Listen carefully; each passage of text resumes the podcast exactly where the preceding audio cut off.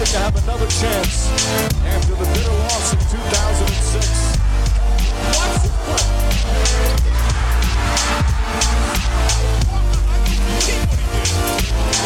That is amazing. Hallo und willkommen zu Gutnext, dem deutschen Basketball-Podcast im Internet. Mein Name ist André Vogt und ich begrüße euch zu einer neuen Folge unseres kleinen feinen Basketball-Hörspiels. Heute mit der Rapid Reaction vom 3. November 2021 und die wird präsentiert mal wieder von manscape.com. Ich kann immer nur genau das sagen, was ich euch eine Woche zweimal erzähle. Das ist für mich mein Go-To-Rasierer momentan für alles äh, am eigenen Körper, wo Haare rauskommen. Sogar am Kopf, wo relativ wenig Haare rauskommen. Ähm, da ohne Aufsatz einfach drüber. Ich habe mich mit dem Ding noch nie geschnitten und ich habe ja den Vierer jetzt, glaube ich, jetzt ein gutes halbes, dreiviertel Jahr, seit er rauskam. Den Dreier hatte ich davon ja auch, also die Vorversion, die ihr auch noch kaufen könnt. Und nochmal, ich kann es nur sagen, es ist das Safest, was ich jemals in Sachen Rasur äh, hatte egal ob es jetzt ging, dass ich mir meinen schäbigen, schummeligen Bart da irgendwie stutzen muss, alle paar Tage, oder auf dem Kopf oder halt unten unter der Gürtellinie, über der Gürtellinie, auf der Brust. Egal wo, selbst im Bauchnabel kann man dann mit dem Weed Wacker, dem, äh, ja, dem Rasierer so für die kleineren Öffnungen, da kann man einfach nichts falsch machen. Ich kann es nur empfehlen, schaut mal auf die, die Website.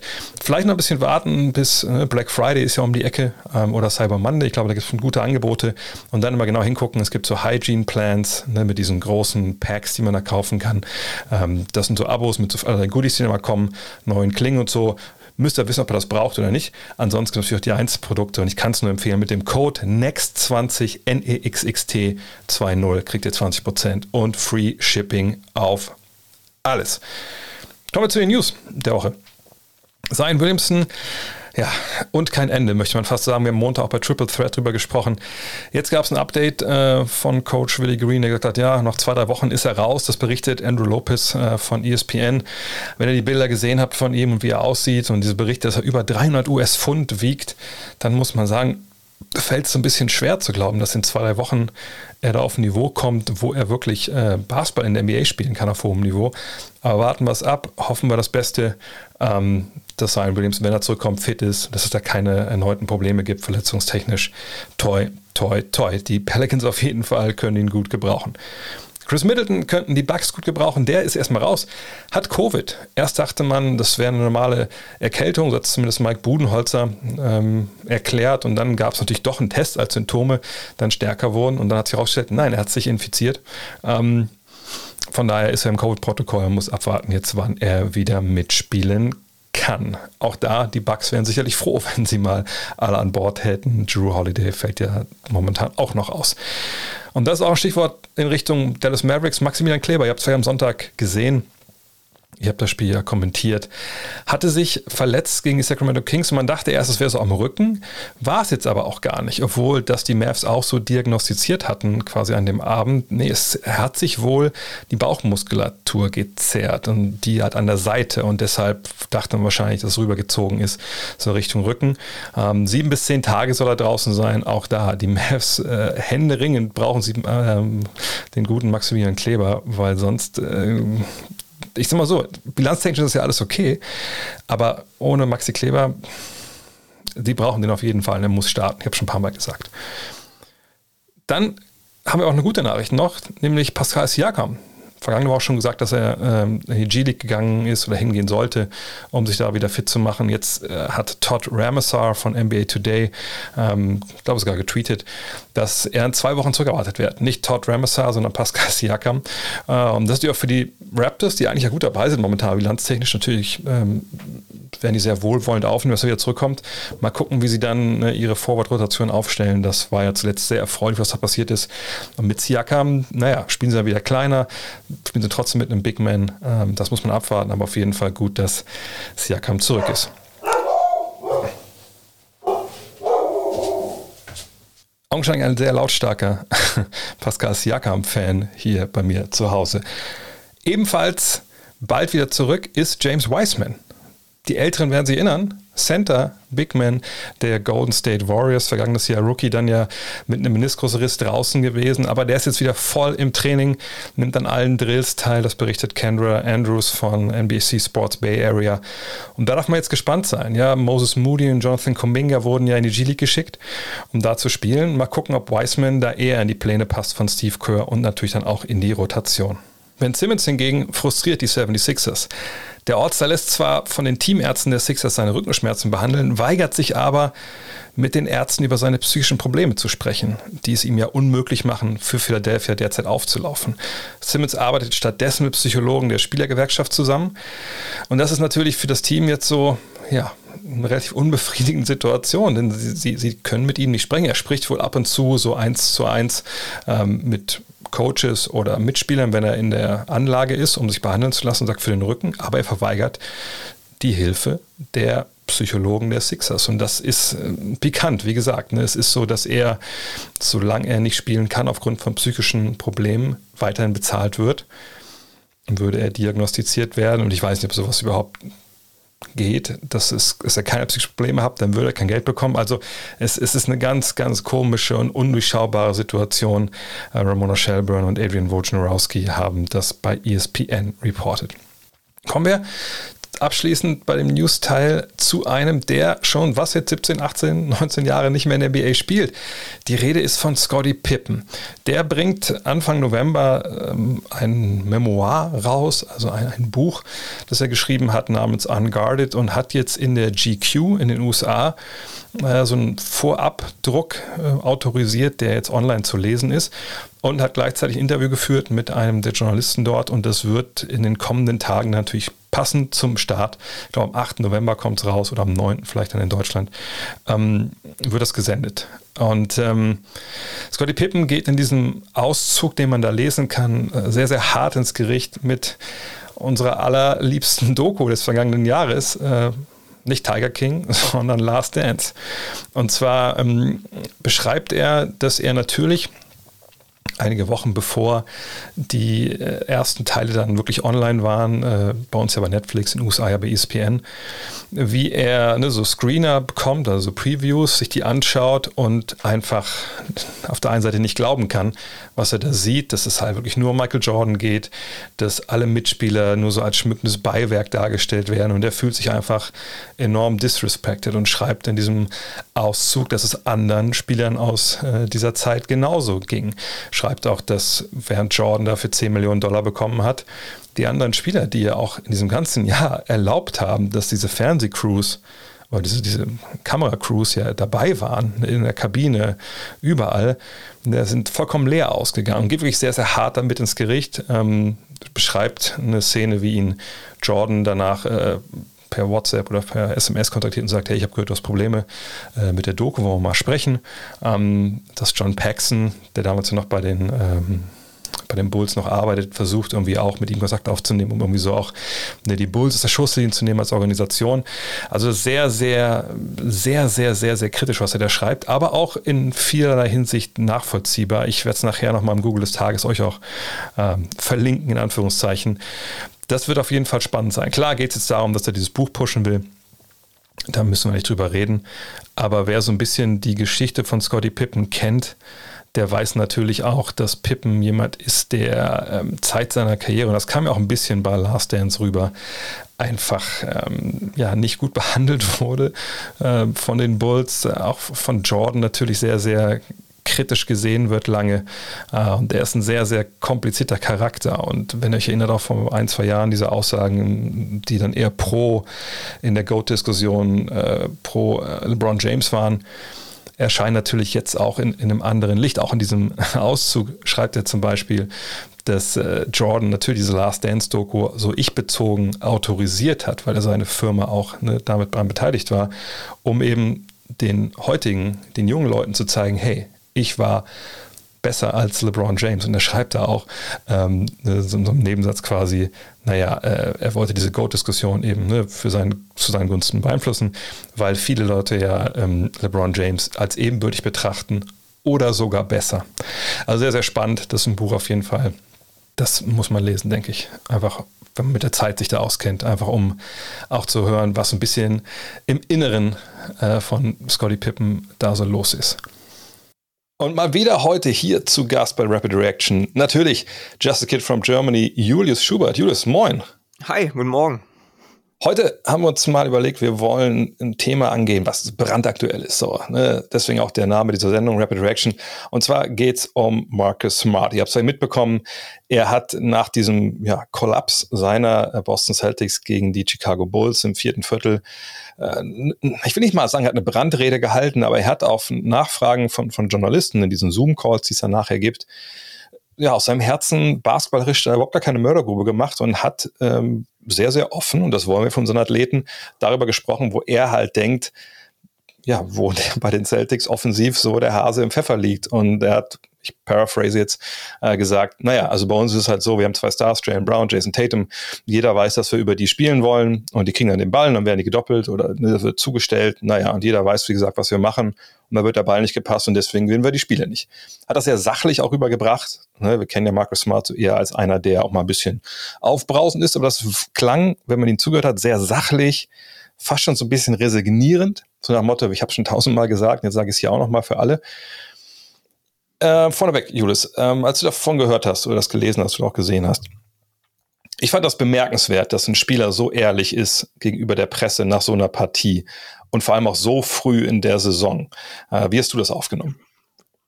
Ja, sicherlich die, die Ehrlichkeit ist äh, bewundernswert und auf der einen Seite natürlich äh, Respekt an ihn, dass er da so offen und ehrlich äh, auch darüber redet. Ich, ich weiß allerdings nicht, ob es unbedingt sein muss, dass man quasi seine beiden Franchise-Spieler, die beiden Stars im Team, da, da so öffentlich ähm, denn jetzt, sage ich mal, von Bus wirft.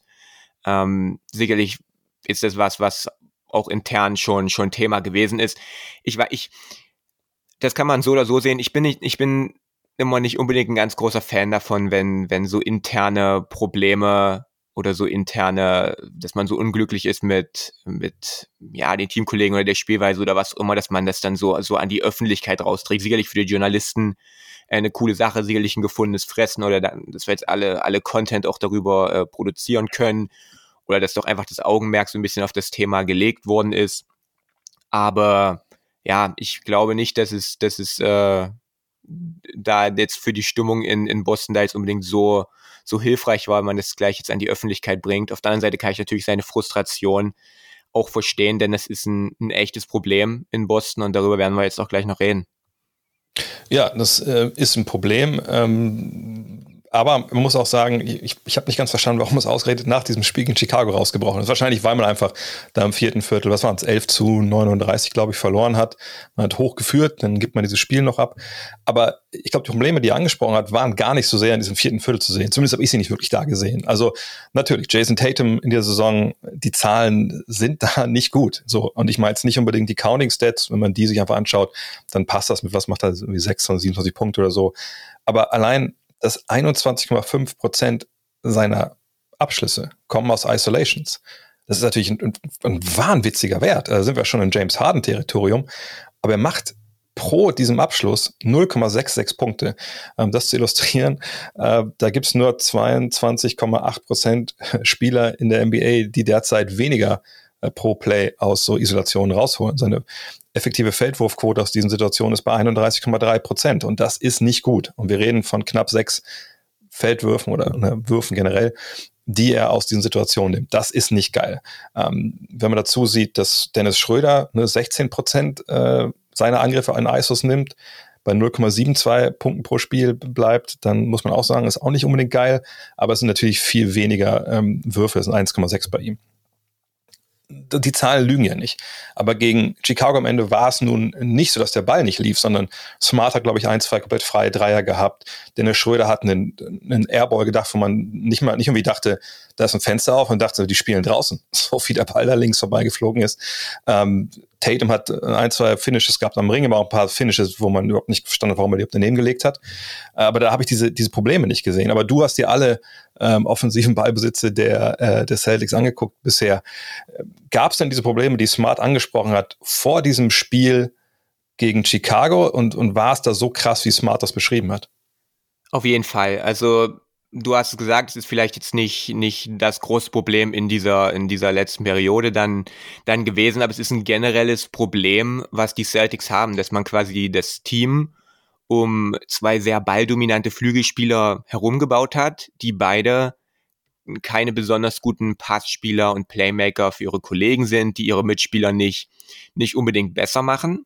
Und das fällt halt in dieser Saison besonders ins Gewicht, weil du hast es angesprochen, beide nicht ihren besten Basketball spielen. Freundlich formuliert, Tatum läuft äh, sein, seinen Leistungen, die er bisher gezeigt hat, extrem hinterher.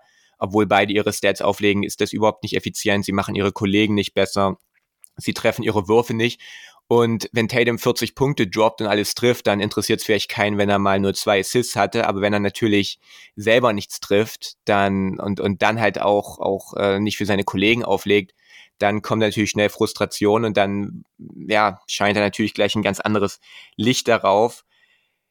Ja, das, ähm, das Problem, also ich glaube, es sind drei, drei große Faktoren hier ähm, bei diesem Thema, die da mit reinspielen. Es ist eine Kombination aus mehreren Sachen. Ich denke, A, ähm, Brown und Tatum sind einfach keine Spieler, die jetzt, was man es bisher beobachten konnte, die den Ball super, super gerne abspielen. Also ähm, sehr im Scoring-Tunnel beide dieses Jahr nehmen sehr, sehr viele wilde, schwierige Würfe, obwohl Kollegen frei sind. Und das ist ja auch was, was äh, Smart kritisiert hat. Die beiden spielen einfach nicht ab. Die beiden wollen ihre vielen Würfe nehmen und äh, wollen den Ball auch in vielen Situationen nicht laufen lassen. Du hast Tatums ähm, hohe, hohe Isolation-Frequenz angesprochen. Der möchte einfach seine ISOs haben und der möchte da selber zur Arbeit gehen. Und das klappt bisher nicht. Und der zweite Faktor ist, dass sie, selbst wenn sie es wollen, keine besonders guten Passspieler und Playmaker für, für ihre Kollegen sind. Ähm, wir haben viele, viele Situationen auch dabei gehabt, wo sie den Ball laufen lassen wollen und wo sie den Ball auch laufen lassen, aber einfach ähm, es nicht schaffen, wirklich Vorteile zu kreieren, die, die, die groß genug sind für die Kollegen. Oder dass man, ähm, ich habe da bei vielen Szenen beobachtet, dass sie meinetwegen den Pass spielen, sie werden gedoppelt und sie spielen den Pass raus, aber das ist der erste Pass, den sie sehen. Das ist der erstbeste Pass, aber es ist nicht der richtige Pass in diesen Situationen. Es sind viele Pässe dabei, die einfach nur Pässe sind, wo aber nicht wirklich dann ein Vorteil entstanden ist für die Kollegen. Und Situationen, wo, wo ich mir dann auch gedacht habe, okay, LeBron oder Luca oder Harden oder wer auch immer, selbst, selbst ein Kawhi Leonard mittlerweile, der hätte diesen Pass nicht gespielt. Der hätte einen anderen Pass gespielt, zu einem freieren Kollegen, einen schwierigeren Pass gespielt, den, den er dann auch spielen kann. Er hätte vielleicht die Defense in dieser Situation manipuliert oder einfach wirklich diese Schwachstelle ähm, besser, besser ähm, quasi ausnutzen können. Und es ist halt einfach nicht die Stärke von, von Brown und Tatum. Sie harmonieren nicht, nicht so gut miteinander. Das ist ja auch was, was so bei Kawhi Leonard und Paul George immer gesagt haben. Es sind halt zwei Flügelspieler, die sich ihren eigenen Wurf kreieren können.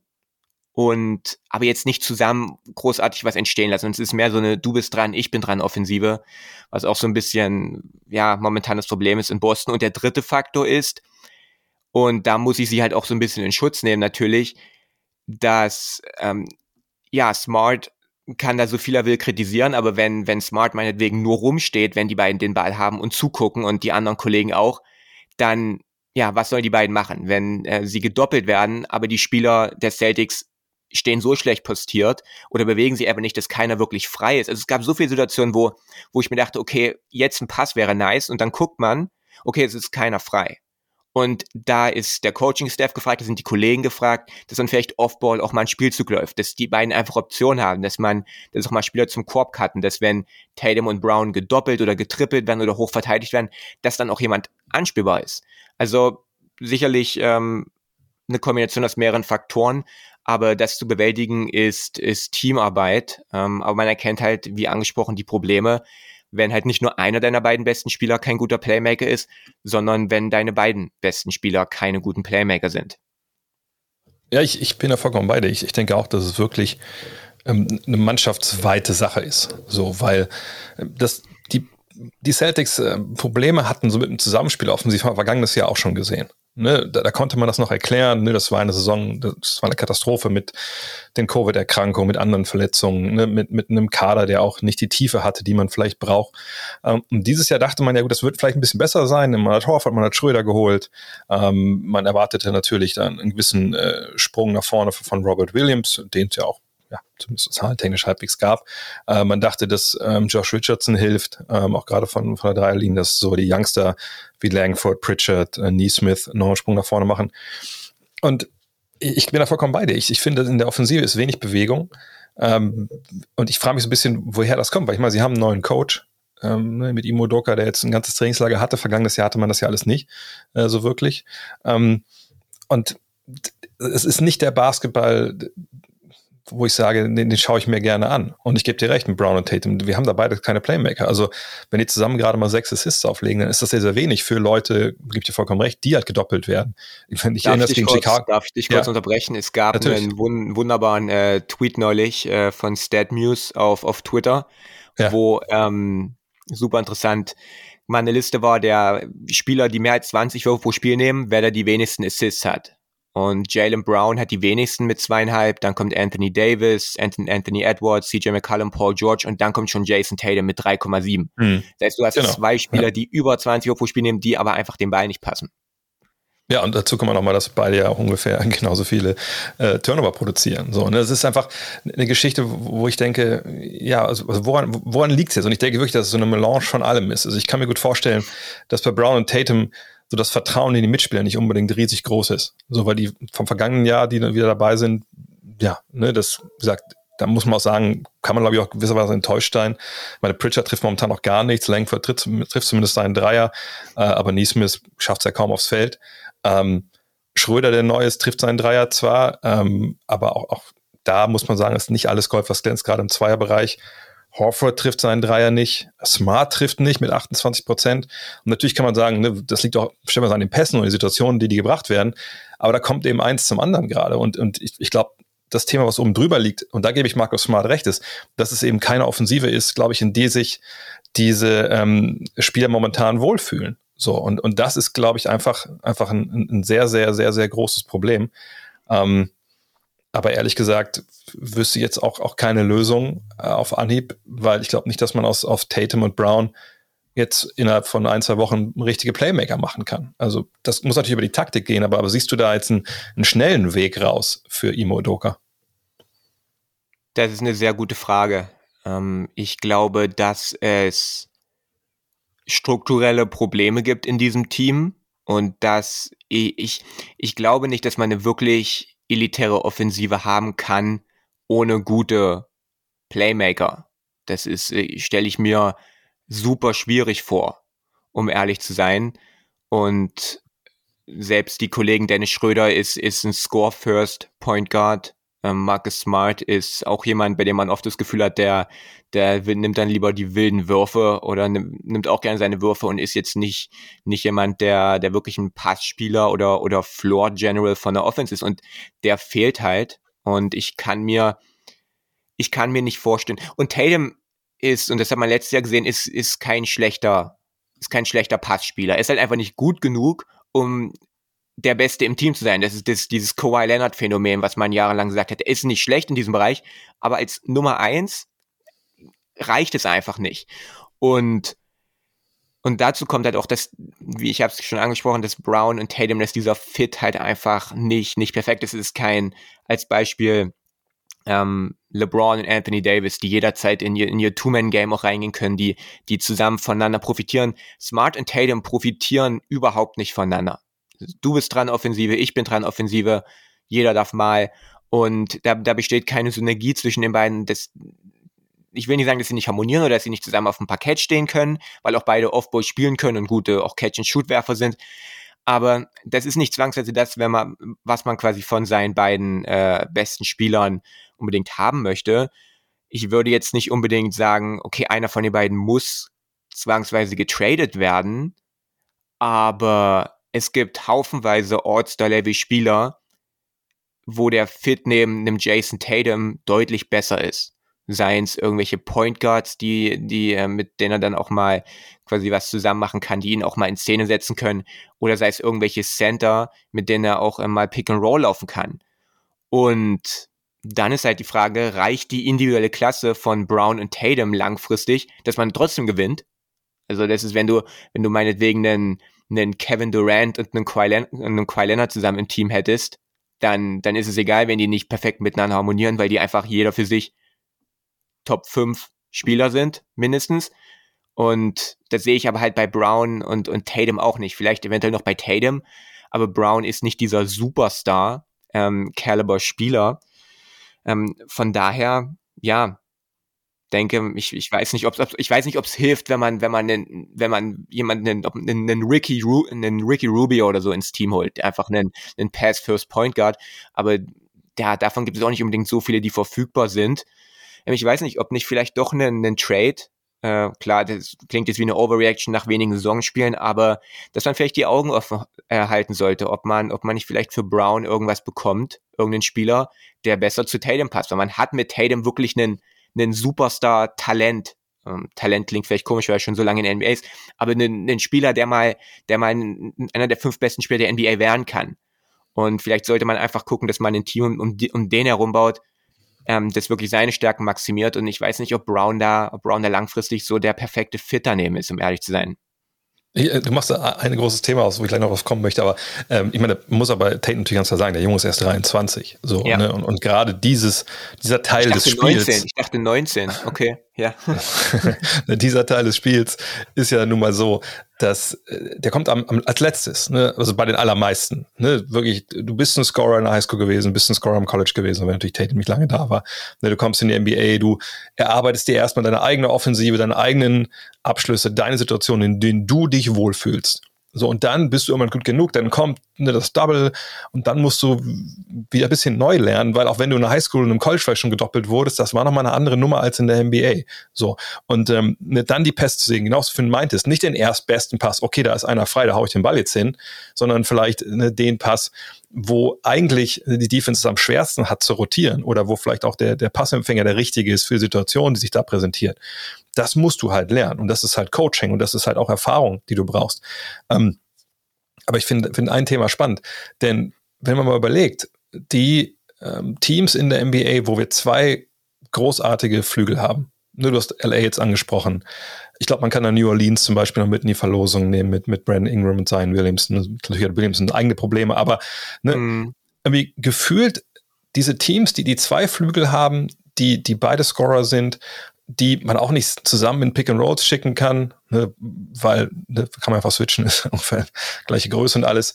Ne, das funktioniert da nirgendwo so richtig gut. Also selbst bei den Clippers kann man ja sagen, obwohl das ja dann eine Paarung ist, die von den genannten, die auf dem höchsten Level agiert, wenn die beiden fit sind.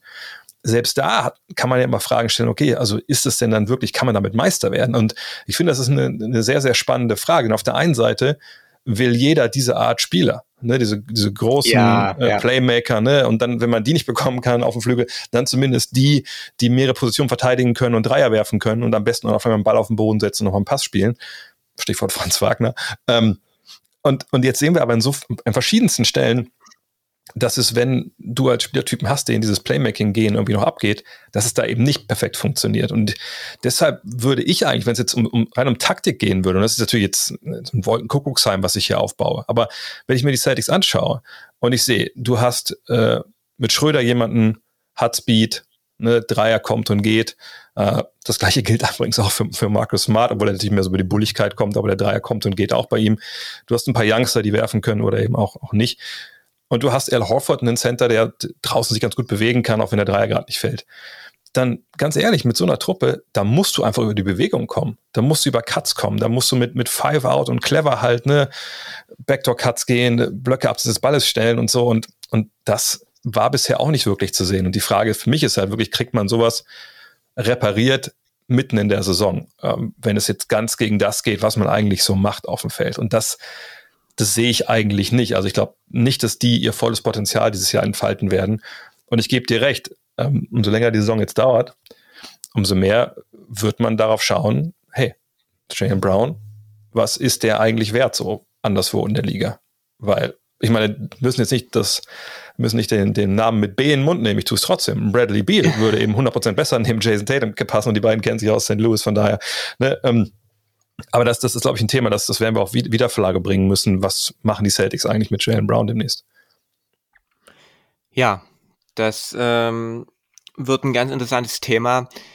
Ich gebe dir da auf jeden Fall recht, dass äh, sowas ein Prozess ist und dass, ähm, dass man quasi jetzt auch nicht erwarten kann, dass äh, Flügel Scorer jetzt auf einmal äh, zu, zu Point Guards werden und das wunderbar funktioniert.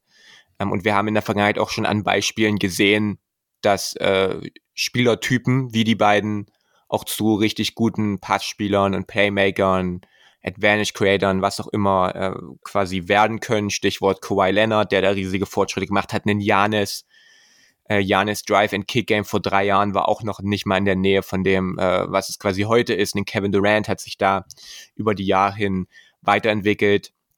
Aber dieses, äh, was, was dir quasi einen LeBron geben, einen Luca, einen Harden, das, das lernst du nicht, wenn du es, also wenn du das ja. jetzt noch nicht, oder einen Trey Young oder welche Perimeter-orientierten Spiele auch immer, das, äh, das kommt dann jetzt auch nicht mehr.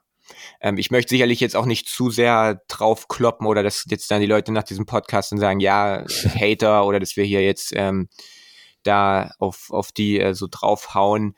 Ähm, es sind zwei hervorragende junge Spieler Total, also die, ja. das, äh, Jason Tatum ist, ist ein unfassbar guter Spieler, einer der äh, besten U23 oder U, U24, ja, wenn er jetzt 23 ist, U4, U24 Spieler der NBA und, und Browns Entwicklung in den letzten Jahren von, von jemandem, der als Spot-Up-Schützen in, in die NBA kam und dann jetzt irgendwie sich über Jahre hinweg antrainiert hat, dass er aus dem Dribbling sich seinen eigenen Wurf kreieren kann.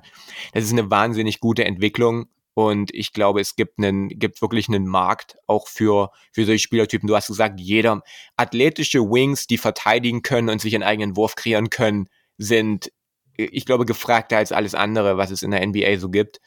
Aber ja, wenn, wenn deine beiden besten Spieler ihre, ihre Teamkollegen nicht besser machen können, dann ist es ein Problem, vor allem dann halt, wie du es halt gesagt hast, in so einem Team, was dann halt auch nicht. Wenn beide in Miami unter Eric Spoelstra spielen würden, wäre das vielleicht auch nochmal ein anderes Thema oder in Utah, ähm, wo wirklich der Fokus oder in Golden State auf Teambasketball liegt. Aber ja, diese ganzen Isolations und ähm, wilden Würfe, die beide dafür sich selber kreieren, ist, glaube ich, jetzt auf, auf lange Sicht nicht das Erfolgsrezept in Boston.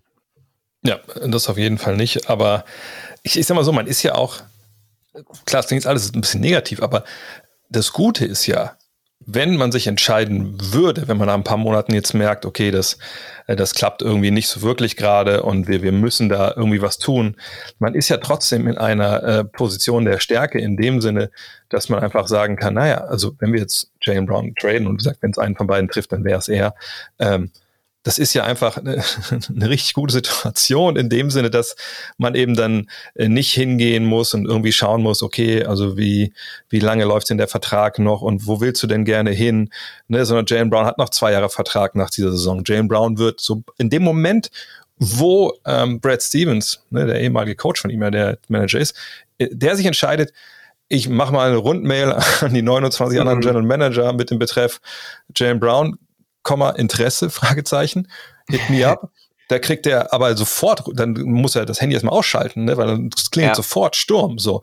Äh, und von daher sagt, wenn sie an den Punkt kommen, dann ist es auch gar kein Diss irgendwie jetzt gegen Jalen Brown oder, oder gegen den Coach. Sicherlich kann man das auch anders regeln, aber nee, dann ist es einfach ein Fall, wo man als Team merkt, diese, diese, diese Idee, die wir hatten mit diesen beiden sehr, sehr guten Flügeln und mit dem Rest des Teams, das funktioniert irgendwie so jetzt gerade nicht. So, wir entscheiden uns für einen von beiden, den wir behalten wollen, und wir suchen nach einem besser passenden Pendant.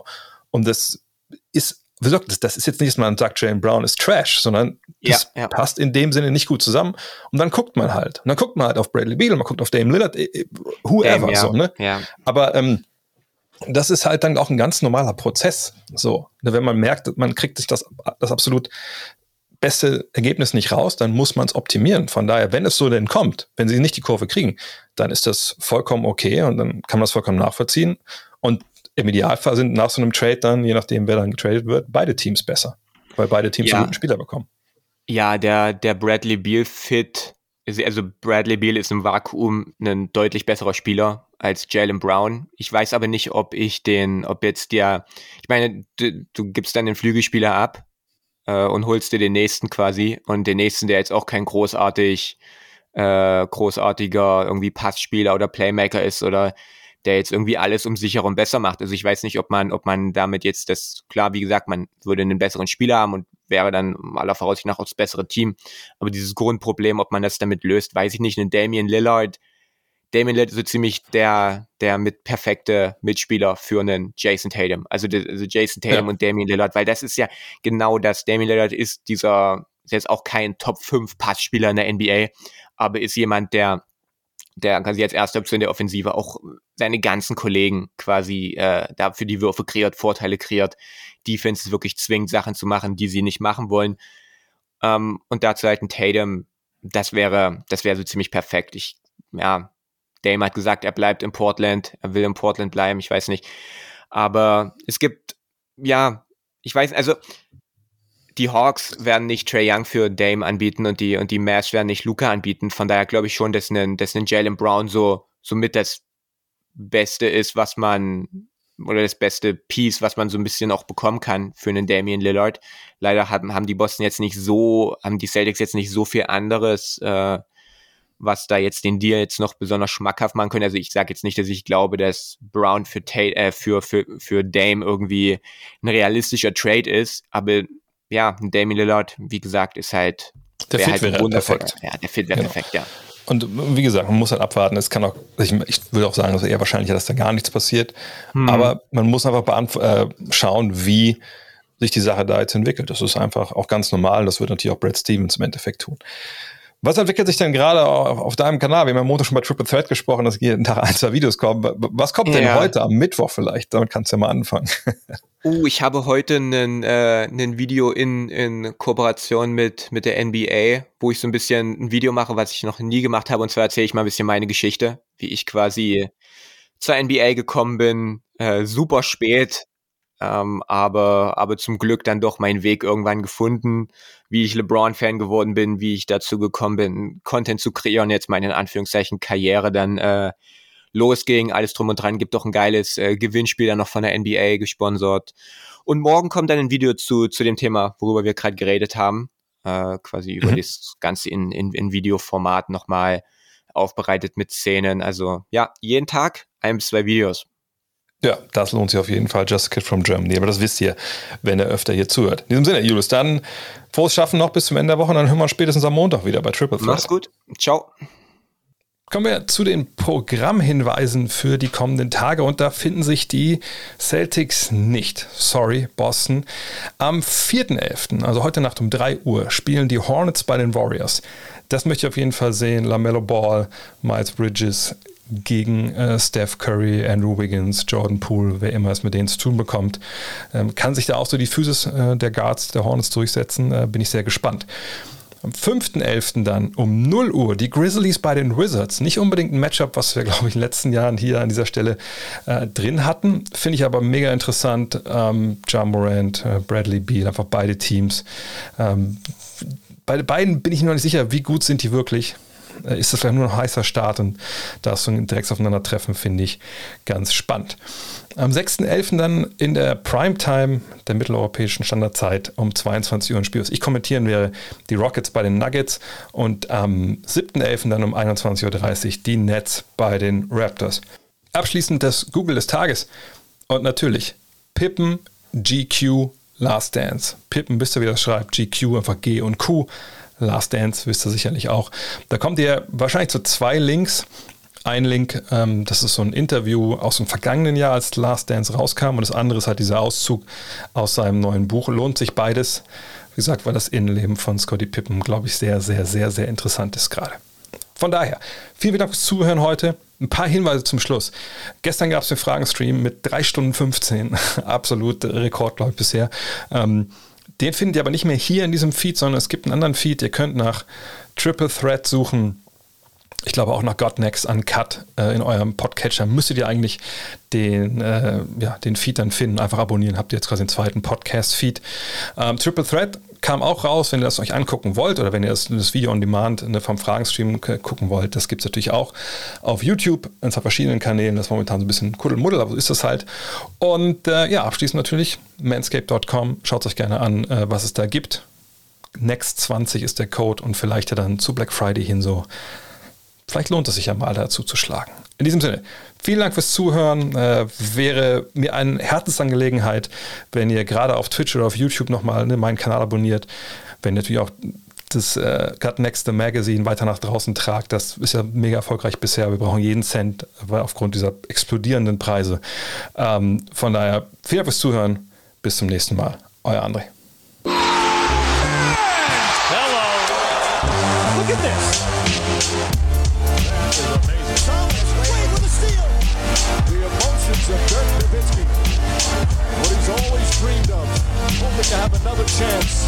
After the bitter loss in 2006.